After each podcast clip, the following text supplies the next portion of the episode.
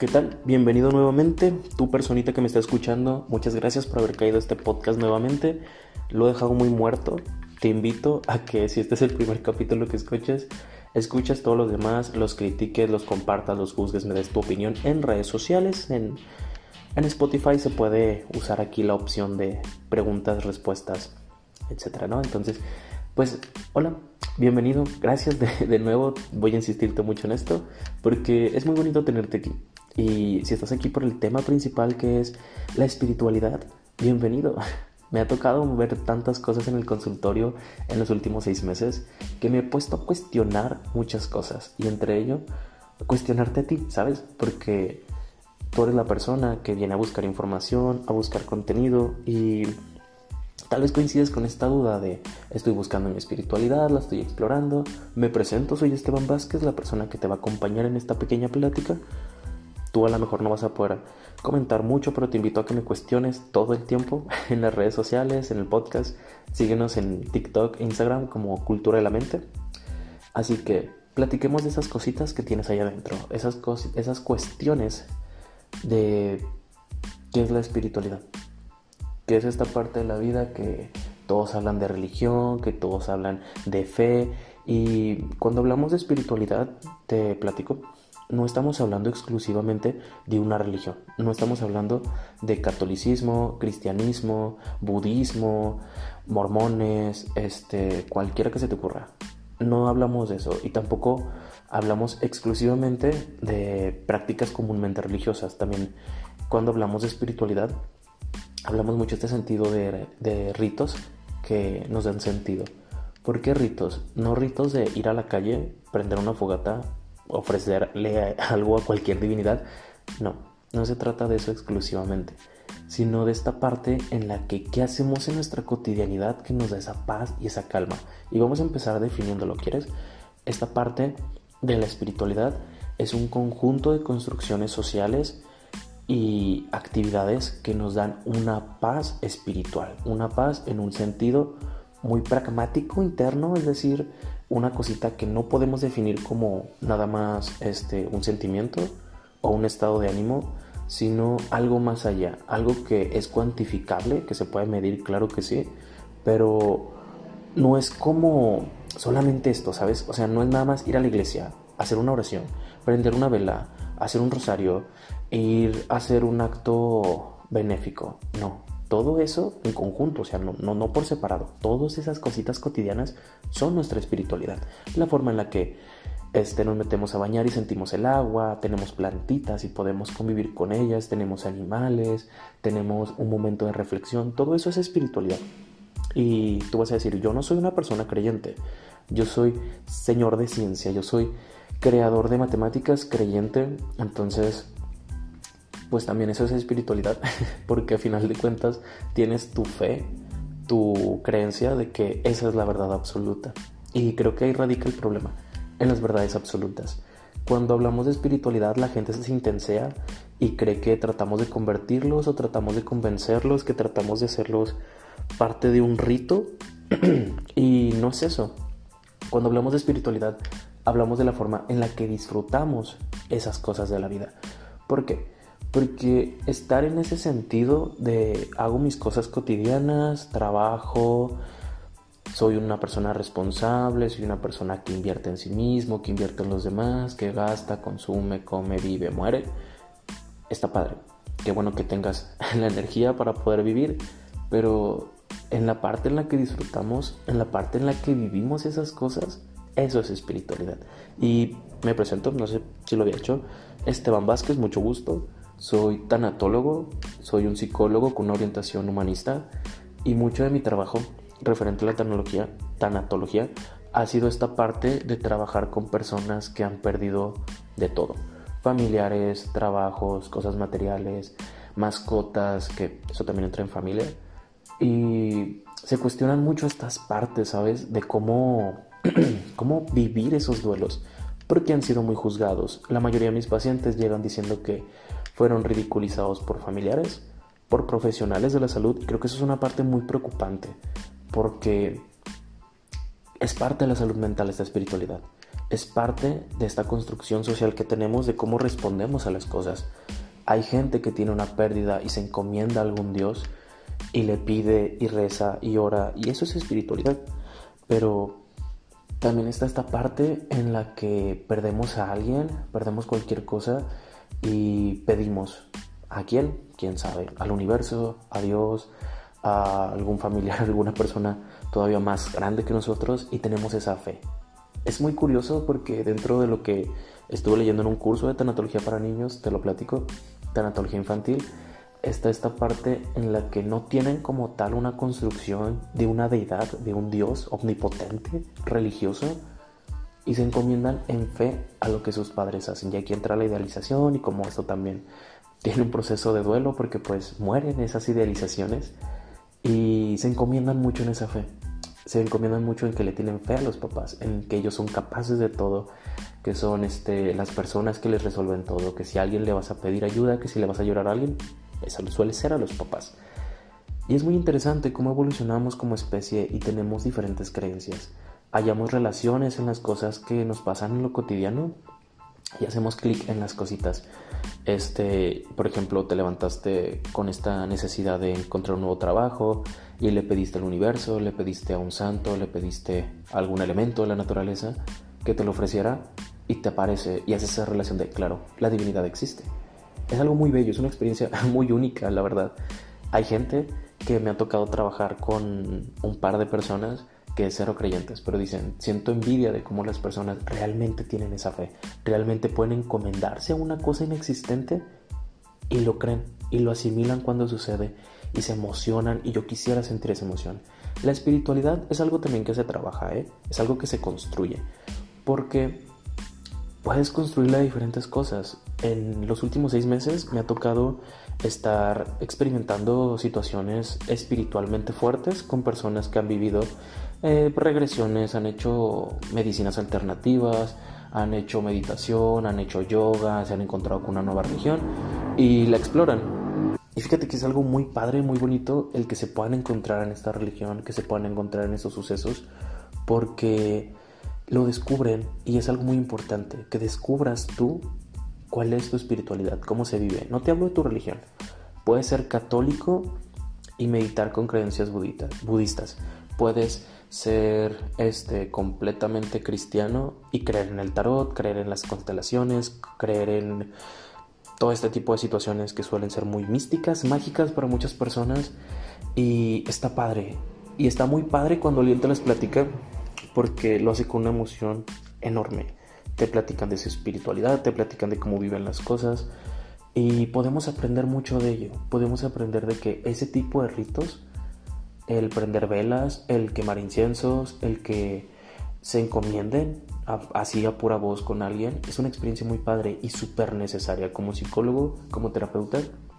Es muy importante porque nos da estabilidad y nos da muchas veces herramientas de resiliencia, que es la resiliencia, la capacidad para poder sobrellevar, soportar y afrontar situaciones que suelen ser pesadas en mayor o menor medida para muchísimas personas. He ahí la pérdida de personas, de familiares, de cosas materiales. El hecho de que yo perdí a alguien y que le hicieron su funeral y no me satisfizo, esa situación no, no me llenó, fue como un boom el, el, que para muchos pacientes cuestionarles esta parte de, bueno, ya fuiste a su funeral, lo viste, te despediste, sí, sí lo hice. ¿Te sientes satisfecho? No, no me siento satisfecho, siento que me quedó mucho por decirle, por vivir, por acompañar. Bueno, hay encuentros espirituales también en la terapia, en la carta terapéutica, una herramienta súper importante que a mis pacientes les ha tocado el despedirse con esas cartas y dicen, es que cuando la escribí pude sentir a la persona, pude recordar, pude llorar, pude estar más tranquilo. Bueno, eso es vivir la espiritualidad. Hay gente que la quema, que la guarda, que la entierra, pueden hacer lo que gusten. No dañen a terceros, ¿eh? Dentro de la espiritualidad está también el extremismo. Hay personas que se casan con ideas muy agresivas, muy nocivas. Y es ahí donde también radica el problema, ¿sabes? Donde hay personas que ya tienen sus creencias establecidas, por ejemplo, mis casos de los pacientes, que están muy casados con esas ideas de que así se pudieron despedir. Y fue una solución tan satisfactoria para ellos, tan llena de fe, que obviamente la van a defender. Entonces, ya la van a defender, la van a recomendar evidentemente, pero si llegan a este punto del fanatismo, el extremismo, pues pueden causar daño, porque van a querer convencer a todas las personas de hacer esa carta terapéutica, van a convencer a todas las personas de que esa es la respuesta, esa es la solución. ¿Y qué pasa cuando se topan con una persona que no coincide con esa idea?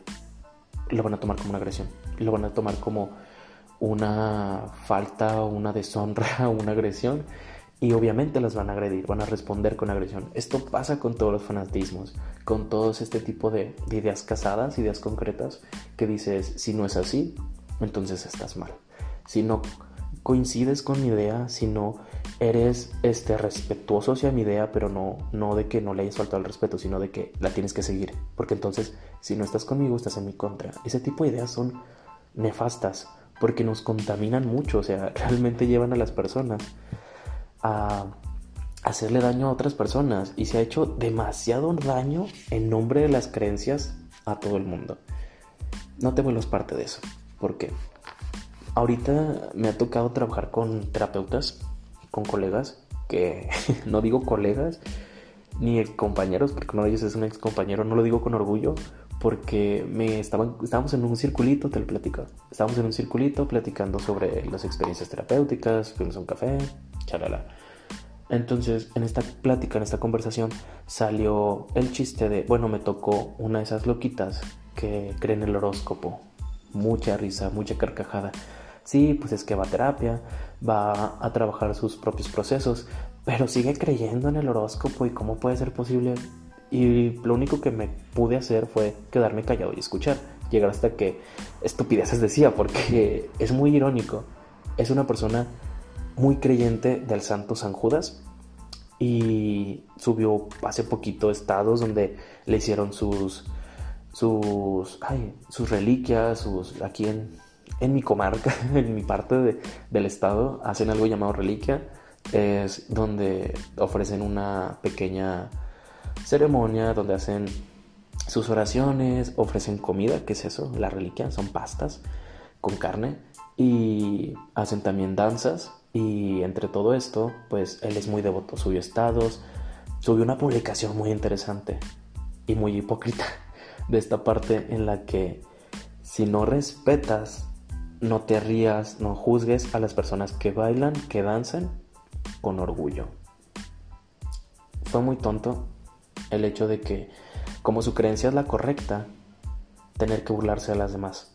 Y no es justo, no se vale no se vale que terapeutas, que profesionales de la salud tengan ese tipo de creencias. Obviamente tú las tienes, obviamente yo las tengo y las guardo para mí, son mías.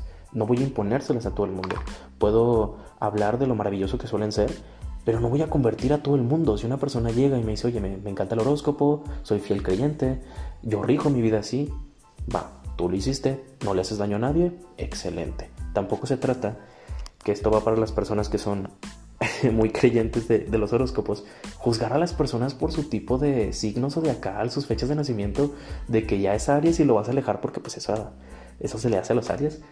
Y no se trata de ir juzgando a las personas con nuestras creencias, de irlas quemando por el mundo, ir, ir juzgándolas como si tuviéramos el derecho por el mero hecho de casarnos con una creencia. Y esto va para todo tipo de creencias, ¿eh?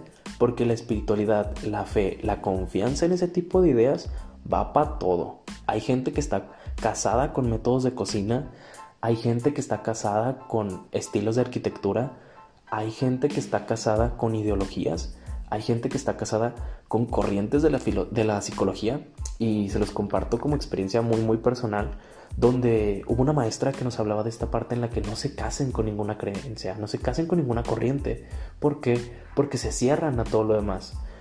En mi carrera muy común que si tú no practicas este tipo de psicología, si tú no sigues a estas escuelas de psicología, estas corrientes, estos teóricos, estás mal. Estás aplicando una mala psicología. Mi enfoque es humanista. Y obviamente uso un enfoque multidisciplinario, o sea, agarro técnicas de diferentes y las voy aplicando conforme las fui practicando, me fui certificando y asegurarme que pues las voy a hacer bien. Y no me voy a casar con una sola idea y decirle a mis pacientes, solo podemos hacer esto, solo puedes encontrar la respuesta en este tipo de técnicas. y solo tus problemas vienen de aquí. Entonces, aquí está y es esto. Eso va a estropear mucho. Hay muchos psicólogos que suelen hacer eso y está bien. Tampoco está mal tener un solo enfoque y trabajar con eso. Esa es su técnica y si así te funciona y así se puede trabajar, claro que sí. No, no se trata tampoco de decir todos tenemos que hacer lo mismo. No, en la diversidad encontramos una riquísima cultura y hablando de espiritualidad, encontramos una satisfacción enorme porque como especie siempre nos vamos a estar preguntando cosas como qué es la naturaleza, cuál es mi propósito, qué es lo que se siente vivir, qué es lo que me hace existir, cuál es el sentido, qué pasa después de la vida, qué pasó antes de la vida. Y todas estas preguntas espirituales las encontramos con muchas respuestas. Y si tú tienes un tipo de creencia que no le hace daño a nadie, entonces quédate ahí, explórala. Y si gustas explorar otra más, hazlo adelante. Si tú conoces personas que están casadas con una religión, casadas con una creencia, también tienes que respetarlas, tienes que aprender a respetar, no tolerar. Tolerar es horrible porque toleras algo porque es molesto, ¿sabes? Lo es molesto, pero aún así lo soportas con disgusto. Y en el respeto encuentras el hecho de que acepto que tienes una idea diferente. No me las, si me la estás imponiendo, no la voy a acatar si me interesa, la voy a explorar. Si no concuerdo, no te voy a agredir. No se trata de eso. Hay gente que, les digo, ha hecho mucho daño por estas creencias y actualmente no ha dejado de ser así. A lo mejor ya no está la Inquisición atrás buscándote, pero hay personas que te están juzgando por la fecha en la que naciste y ya te bloquearon, ya te insultaron, ya te dijeron de mil cosas por ese tipo de extremismos, de esas posturas que no se hacen daño. Es momento de que te pongas a reflexionar ¿Qué estoy haciendo en mi espiritualidad? ¿A dónde me está llevando? ¿Estoy satisfecho con ella? ¿Me lo he cuestionado de verdad? ¿Estoy satisfecho con esta única respuesta? Y está muy bien, está muy bien que los explores, porque de eso se trata la vida. Y retomo a la preciosa película Guillermo del Toro, la acabo de ver, Pinocho. ¿Por qué? Porque la película nos habla mucho sobre esta parte de cuál es el sentido de la vida, hacia dónde es que vamos y por qué la disfrutamos. José Grillo lo habla en toda la película Así es la vida. En la vida nos toca, en la vida se tiene que hacer, en la vida vamos a experimentar y así, así vamos a vivir. Eso es lo que hace bonita a la, a la vida. Y lo dice, no te voy a spoiler, uno de los espíritus dentro de la película, que lo que hace bello a la vida es que es efímera, o sea, sí, efímera, es pasajera, tiene un límite, termina.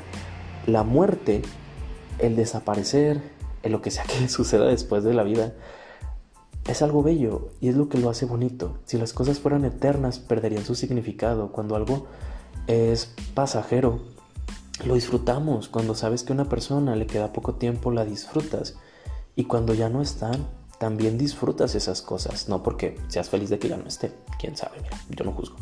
Pero ya no están y también el vivir el que ya no estén, el recordarlos con orgullo, poner una canción y decir, me acuerdo de esa persona.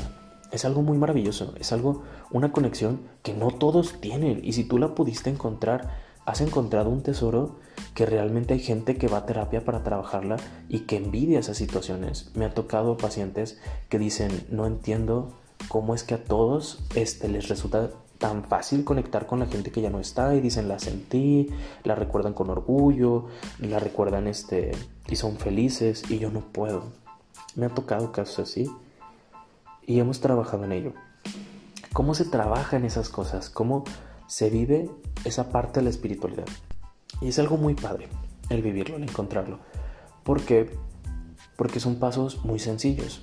La exploración es muy complicada lo primero que deberíamos de hacer en esta parte es cuestionarnos cómo vivimos la, espiritualidad. Y te invito, lo puedes escribir. A mí me encanta que mis pacientes escriban porque podemos explorar mucho a través de ello. A veces hablarlo también funciona en voz alta, pero lo olvidamos. Entonces, escribirlo es algo que nos funciona. Y es que podemos explorar, nos debemos cuestionar el cómo disfrutamos la paz y la tranquilidad. ¿Te da miedo el silencio? ¿Te abruma el que las personas hagan demasiado ruido. ¿Dónde encuentras tú tu tranquilidad? ¿En el silencio o en el ruido? ¿Estando solo o acompañado? Estar en silencio, el estar leyendo, el estar escuchando música, en consumir alguna bebida como café, alguna bebida muy fría. Esos pequeños detallitos nos ayudan a explorar la espiritualidad y tú vas a decir, pero es que eso lo hago todos los días. Sí, pero cuando lo vives con espiritualidad consciente, con conciencia está el detalle. Decir, disfruto este momento de calma con una bebida que me da calma, eso es vivir espiritualidad. Vivir ajetreado en conciertos, en, la, en el caos, en estar gritando, cantando, que se me acabe la voz de estar haciendo escándalo, eso es espiritualidad, porque lo disfruto. Ser consciente de que esas cosas me dan calma y tranquilidad, eso es ahí. Otra de las partes es saber cuándo agradecer. Por ejemplo, que es súper común, el agradecer antes de comer, el agradecer cuando se termina el año, el agradecer cuando pasa algún, alguna fecha importante en alguna religión, se agradece, se suele agradecer. porque La gratitud es una experiencia que dentro del área de la psicología nos transmite mucha paz y mucha calma y sobre todo nos da esa conciencia de que estamos viviendo las cosas. Por ejemplo, no solemos agradecer cuando nos levantamos, no solemos agradecer las cosas que tenemos, pero cuando nos detenemos a pensar en todo lo que hemos recorrido, sea bueno, sea malo, lo podemos agradecer y ahí podemos vivir también un poco de, esta espiritualidad consciente, porque nos da esa satisfacción de decir, va, lo viví.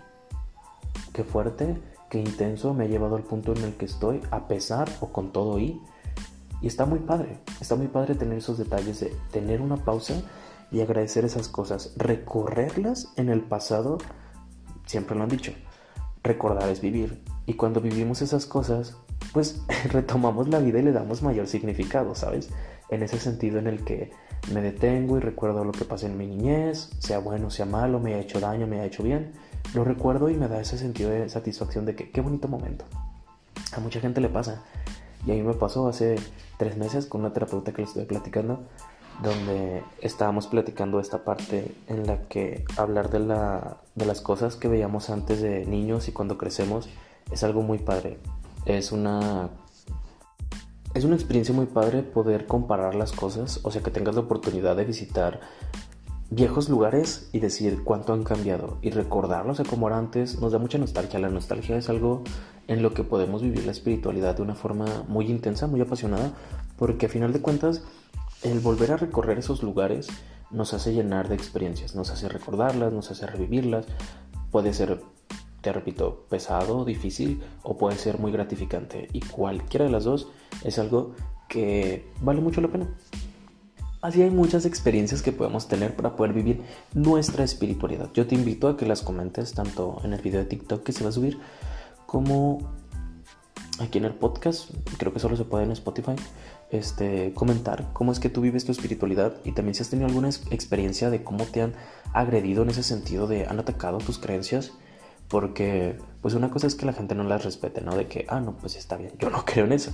Pero otra es que te, se burlen, de tonto no te bajen, te digan groserías, te, por ejemplo, si vives en casa y tienes un pequeño altarcito, si alguna divinidad, alguna creencia, te lo tiren, te, te humillen en el sentido de que se burlen delante de otras personas, te expongan tus creencias, no está chido. Compártelo adelante, cómo lidiaste con esas cosas. En el compartir está el resolver, te invito a hacer eso. Entonces, de ahí en más, también te platico esta parte en la que cuando buscamos respuestas en el sector salud, en el conductores, psicólogos, nutriólogos y tenemos creencias y las solemos compartir. Por ejemplo, pues pasa mucho, ¿no? Personas que tienen regímenes, perdón, tienen conductas alimenticias ya establecidas de que van a prohibirse ciertos alimentos por sus creencias o que solo comen ciertas cosas por sus creencias. Y los nutriólogos se suelen burlar o suelen decirle que no, señores, que no puede estar haciendo eso si no te estás haciendo daño y estás viviendo tu espiritualidad, a lo mejor no va con tu régimen alimenticio, pero pues aún así lo vas a hacer, ¿no? si, el, nutriólogo te regaña, es, no tiene el derecho, no tiene la, la, posición. Si eres nutriólogo, no hagas ese tipo de cosas. Respeta los periodos donde las personas tienen ciertas condiciones o ciertos alimentos prohibidos. Pasa también con los psicólogos, si eres psicólogo, si eres paciente, no se trata de imponer. No se trata de que el psicólogo te imponga tus creencias. Tuve un paciente que se acercó conmigo, me dijo que había decidido dejar de ir con la psicóloga, me enseñó las capturas, ya que el señor le había explicado que solían acudir al cementerio, solían acudir al panteón. ¿Por qué? Porque rendían tributo, rendían respeto a la persona que habían perdido. y subía fotos a, Instagram. No es la primera persona que me platica algo así, pero la psicóloga sí le dijo esta parte de... En el, el le dijo, no puedes ir a los panteones así con esa frecuencia porque vas a llenar de malas vibras el panteón. Vas a cargar de más sentimientos malos el lugar y llorar solo es retener a la persona que está en el otro lado. Sus creencias. No se debieron haber impuesto. El señor obviamente se sintió agredido y ofendido y más porque pues lo dejó pasar esa situación. Compartió en sus estados de WhatsApp donde tenía agregada a la psicóloga y la psicóloga le contestó, esto fue muy invasivo definitivamente, le contestó los estados diciéndole que lo regañó, pues le dijo, ya habíamos comentado en terapia que no era recomendable que asistiera usted al panteón. ¿Por qué? Porque lo llena de malas energías, se lo repitió muchas veces se hizo una burla en la última sesión a la que acudió el señor. Se la dejó en visto ya después del el señor, ya no, ya no acudió a terapia. Pero la psicóloga, pues riéndose de que mm, ya habíamos hablado de esto y usted no entiende que hacer eso también es dañino para usted. Se llena de muchas energías tristes en el panteón. Pues el señor estaba viviendo su espiritualidad, estaba expresando su luto, viviendo su duelo y no se trata de eso, no se trata de, ese tipo de cosas. También pasa cuando hay personas que por sus creencias no pueden recibir donaciones, no pueden dar donaciones, cuestiones de ese tipo, no pueden tomar medicamentos o este pasan, por ejemplo, fechas específicas y tienen ciertas creencias y ciertas conductas. No voy a entrar en detalle, espero me entiendan para no alargarnos, está esta parte en la que los doctores también se burlan y de que no, pues es que eso es de loquitos, es de tontitos, pasa, que seas parte del sistema de salud, que seas parte de las personas que cuidan la salud mental, física, emocional de las personas, no te hace entendible estos casos. Hay personas y desagradablemente tengo un ex compañero, no lo llamaré colega, que se ha burlado de eso, que se ha burlado de ese tipo de creencias en sus estados, pero no le gusta que se burlen de sus creencias. Evidentemente cada quien va a defender lo suyo. No está chido, no hay que promover estas cosas. Si tú eres esa persona que tiene creencias muy arraigadas, está bien. No le hagas daño a las demás personas. No fomentes esta parte de que las demás personas se burlen. Si alguien hace un chiste sobre este tipo de cosas, no lo sigas, no le des hilo, no le des más razones para que sea válido este tipo de humor, porque podemos encontrar humor en todo. Yo me he reído de memes, tú te has reído de memes, los hemos compartido, pero otra cosa es llevarlo a una realidad, una realidad fuera de internet, donde realmente menospreciamos a las personas por sus creencias, si creen constelaciones, si creen ángeles, si creen en lo que sea. No se trata de eso. Hay gente que, por ejemplo, en mi carrera se habla del pensamiento mágico y ese pensamiento mágico suele ser dañino, ¿no? Cuando las personas llegan al fanatismo. Y me, me he topado con psicólogos que dicen, no, es que luego, luego llegan con sus ideas fantasiosas y mágicas. Señor, parte de la espiritualidad, parte de la fe, es súper importante porque le da estabilidad y sentido a las personas qué grosero, qué, asqueroso que las personas anden destruyendo las creencias de los demás solo porque no las entienden y no las comparten. Si usted no cree, no cree y ya, ahí déjelo.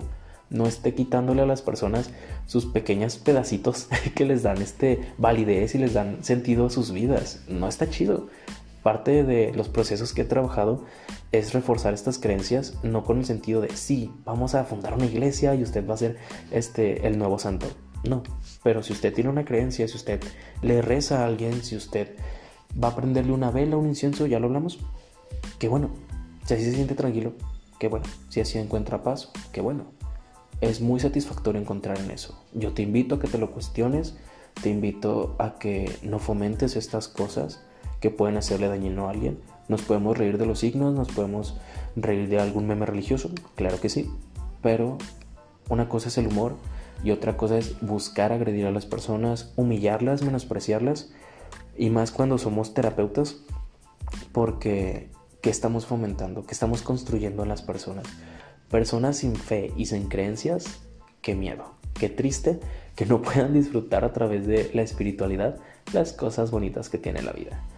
Así que con eso cerramos el podcast. Te hago la invitación a que platiques, a que lo hables con las personas que, que tengas cerquitas, que te ha puesto a cuestionar este podcast? ¿Qué le cuestionarías a las personas a tu alrededor? Te invito a que no lo compartas, nos sigas. Un saludo, Yo estoy acá a este lado y nos vemos después. Thank you